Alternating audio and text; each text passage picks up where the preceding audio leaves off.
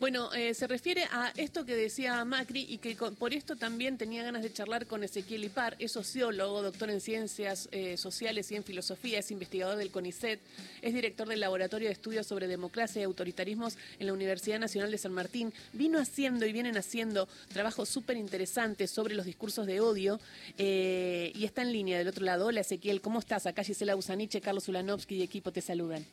¿Qué tal, Gisela? Buen día. Buen día. Me solidarizo también con, con, ustedes por la situación. Estaba escuchando los mensajes y no quería dejar de decirlo. Ay, gracias, gracias. Sí, no, eh, bueno, me pasó algo que después te quería preguntar porque tiene que ver también con cómo actuar en redes, eh, pero quería que escuchemos eh, este, este discurso que me parece que está pensado y que es un Mauricio Macri que sale de una reunión con Milei, que está en una disputa por los cargos, ¿no? y Milei que no quiere que se acerque tanto al peronismo tampoco porque necesita cargos juntos por el Cambio, y tira este mensaje que de alguna manera va contra, eh, bueno, no sé si el pueblo, los orcos, nos dice a todos orcos. A ver, esto dice.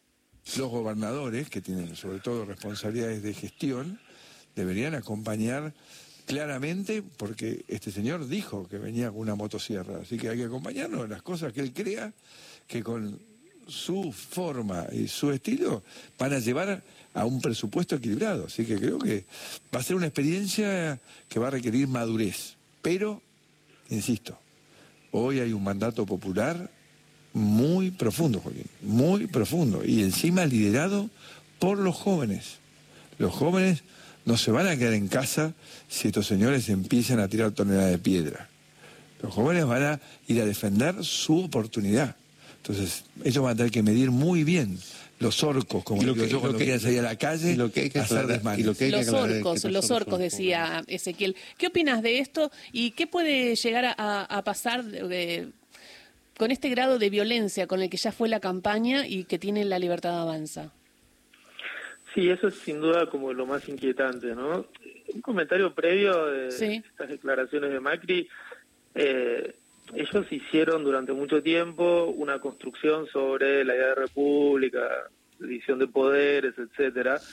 Me sorprende que él diga ahora que otros poderes públicos, el Congreso, los gobernadores, ahora tienen que dejar de tener ideas propias y tendrían que seguir, eh, digamos, unilateralmente, sin ninguna discrepancia, lo que piensa el nuevo presidente, que, digamos, que fue electo en un balotaje no sacó el 55% en primera vuelta. O sea, es una sociedad plural políticamente, el Parlamento muestra la, la pluralidad. Real, mm. la, la real división de las opiniones de la población y lo que uno supone es que esos diputados, por ejemplo, tienen que ir a, legislar y a negociar con el nuevo presidente a partir de ese mandato. Pero bueno, volviendo al tema de, de la violencia, sí, son declaraciones irresponsables, ¿no? Porque digamos, deshumanizan, incitan como a la violencia horizontal por abajo, y lo hace como eh, en algo que parece un chiste, eh, pero es una advertencia también, alguien inclusive lo podría leer como una amenaza. No, no, no, no está tan claro tampoco cuál es,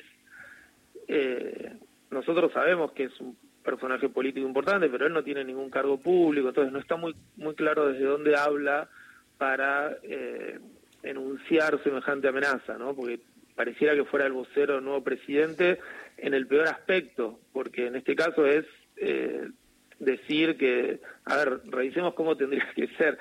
No, y está llamando a los jóvenes a, ir a pelearse con los trabajadores, ¿no? O con los otros jóvenes. Exacto. O sea, por eso, reconstruir cómo debería ser un político responsable si hay algún desmán o hay alguna una cuestión eh, incorrecta en alguna manifestación, para eso están eh, los servidores públicos de la Fuerza de Seguridad, ¿sí? Y eso es lo que un político responsable tiene que decir. Incitar a una pelea, que es como estar al precipicio de un conflicto de guerra civil, eh, digamos, genera un clima que para ser eh, suave, digamos, es bastante preocupante. Y acá hablas de que la admisión, legitimidad o el llamamiento de los propios referentes del sector ganador a una violencia social y política hacia quienes se opongan a las medidas e iniciativas que se tomen el 10 de diciembre en adelante, puede suceder y hay que estar en alerta por el factor de crecimiento que puede tener esta modalidad. Sí, a ver, eso es algo que eh, nosotros tenemos que revisar las experiencias históricas. Lamentablemente entramos en un proceso que ya tiene antecedentes claros en el eh, Estados Unidos de Trump, en el Brasil de Bolsonaro. Yo fíjate que en esas dos experiencias creció mucho la violencia social horizontal, en parte fomentada por los discursos públicos de las máximas autoridades, sobre todo cuando esas máximas autoridades enfrentaban situaciones de crisis. Le pasó a Trump con la pandemia, le pasó a Bolsonaro. Entonces, como encima acá es un gobierno que anuncia que tal vez muy inmediatamente su gobierno va a entrar en crisis, o sea que van a tomar medidas que van a provocar una crisis social, eh, yo lo que espero es que haya contrapesos institucionales porque esta declaración de Macri, más otras declaraciones que están apareciendo con, con este lenguaje de la guerra, que es el modo en el que se hizo campaña también, eso hay que reconocerlo, esta gramática ya viene de la, del momento de la campaña, eh, en algún punto importante se vuelve incompatible con la convivencia democrática. Y buen día, Ezequiel. Y hablando de la convivencia democrática, ¿qué peso, qué importancia tiene en la convivencia democrática para vos el medio público? Y a mí me parece clave porque el, digo, recordemos el cómo está distribuida nuestra comunicación, o sea, eh, los medios públicos periodísticos, el espacio público en general, hoy es un espacio muy menguado por eh, empresas privadas, por capitales privados, más redes sociales, con todo el problema que eso le está trayendo a, a las democracias, te diría, en todo el mundo. Eh, los medios públicos son un pequeño contrapeso a eso, o sea, voy a poner en, algo que es como mi, mi tema de expertise.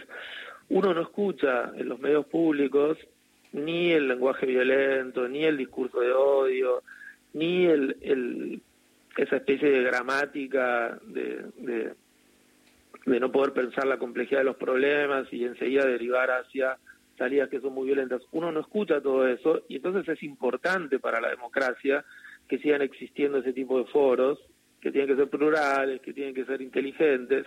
Entonces, eh, si uno completa el panorama, ¿no? De, atacar el espacio público, que hoy sabemos que es el más abierto a poder pensar, a que no es violento, etcétera. Y del otro lado hay una incitación a la violencia y vos sabés que los medios privados hoy lamentablemente no tienen frenos para eso. Bueno, eh, no, no, no, no, no, tienen frenos, dejan hablar, no repreguntan. Es tremendo. Sí, Digo, cuanto más violento, más rating. Sí, yo creo que ahí eh, habría también entonces una responsabilidad de los legisladores en defender eh, en los medios públicos un foro democrático. Sí. No, no siento ahora que es el momento, siento ahora más que es eh, que estamos como entrando en una nueva era en donde van a romper la lógica todo el tiempo de los consensos establecidos en la democracia, que va a ser un momento de difícil porque eh, acentúan mucho más también la, la, desigualdad y van creando enemigos, ¿no? Tipo, no sé, salieron a decir que los conductores de la Testa Radio ganaban un millón de pesos, los desmentí y desde que los desmentí lo único que están haciendo y la verdad me tiene bastante mal, pero tengo, no me tengo que poner mal, pero tengo como un ataque de, de los de los trolls de ellos, eh, que parásito, peroncha, eh, ya te vas a quedar sin nada eh, mostrar tu todas cosas así, que digo, y yo no lo vivo siempre, ¿no? Lo, lo estoy viviendo ahora. Me imagino a alguien que está un poco más expuesto, o incluso a los propios trabajadores de este medio, eh, ayer vinieron también a amenazar acá. Entonces, Mira, eso, eso no lo sabía. Claro. Pero... Eh, ¿Cómo fue, Ceci? que tres trabajadores estaban saliendo de la radio y una persona los siguió insultándolos, amenazándolos de muerte y de pegarle con un ladrillo en la cabeza. Mira, a ver, hay que también eh, serenarse y mm. buscar como la respuesta inteligente. Eh, Porque es como que entras en el juego de ellos, ¿no? Digo, es tremendo. Sí, sí pero a ver, digo, también para eh, usar de un modo inteligente el temor. Eh, acá va a tener un papel muy importante la justicia, lamentablemente. Eh, digo, muchas de estas cosas que ustedes me están comentando son actos ilegales, digamos. Entonces, y hay que tener como un ejercicio de saber que estas cosas es mejor denunciarlas, y buscar que eh, poderes públicos pongan un límite porque, eh, digamos, todo lo que vos normalizás, en realidad vos decís, bueno, esto no es tan grave, está simplemente habilitando el siguiente escalón. ¿sí? Mm. Entonces, si no, si no es- este tipo de cosas, si no las cortás, lo único que haces es generar como un creyendo. Imagínate si es un gobierno que puede ser más flexible con este tipo de cosas y todavía no asumió y pasa esto, lo que va a pasar dentro de un año. Entonces, hay que construir ahí compromisos que tienen que incluir a este otro poder público, que es la justicia, porque un trabajador de prensa no puede vivir eh, intimidado, asediado, etcétera. Claro. ¿no? ¿Y cómo, De- y, cómo, manera- ¿Y cómo haces con el espacio público que son las redes, donde se ha visto en Brasil, se ha visto en Estados Unidos, el, el poder que tienen al punto de que alguien dice vayan y, ata vayan y ataquen y hay gente que va y ataca al Capitolio, por ejemplo? Mira, mencionás el tema más delicado, el más problemático en nuestro mundo contemporáneo. Nosotros, de hecho, el- la investigación que vos comentabas, sacamos un libro sobre este tema. Sí, del discurso de- de el, discurso de odio. Búsquenlo, ¿no? Porque es muy interesante.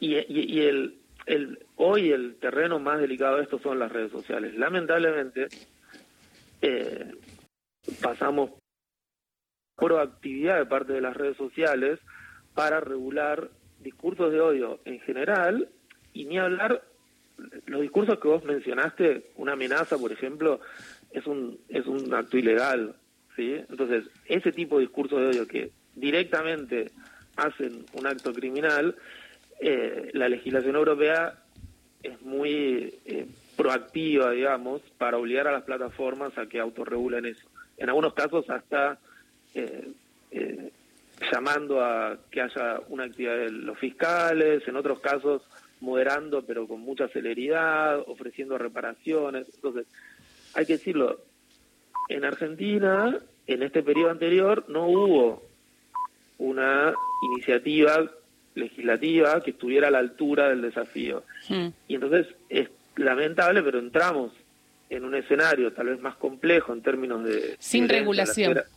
sin regulación. Y eso es, eso es un dato eh, eh, negativo. Ahora, eso no significa, digo, para dar algo alentador hacia adelante, como, en, por ejemplo, en Europa se está avanzando mucho permanentemente, que las plataformas no empiecen a tener que adaptarse a ese tipo de legislación, por ejemplo en Europa, y que uno pueda pedir que eh, en, en Argentina, en Latinoamérica, en Hispanoamérica, la regulación empiece a parecerse a ese tipo de...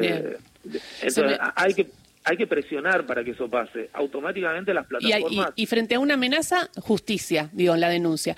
Eh, Ezequiel, vamos a hablar en otro momento seguramente, me está corriendo el informativo que Dale, son dale, las dale. 11, pero te agradezco un montón, gracias por explicarnos un poquito esto y vamos a seguir hablando para intentar profundizar más acá en la radio pública eh, lo, que, lo que se viene y lo que está sucediendo. Gracias, Ezequiel. Fuerza, buen día. Gracias, Ezequiel Ipar, sociólogo, doctor en Ciencias Sociales de la UBA, 1101 llegan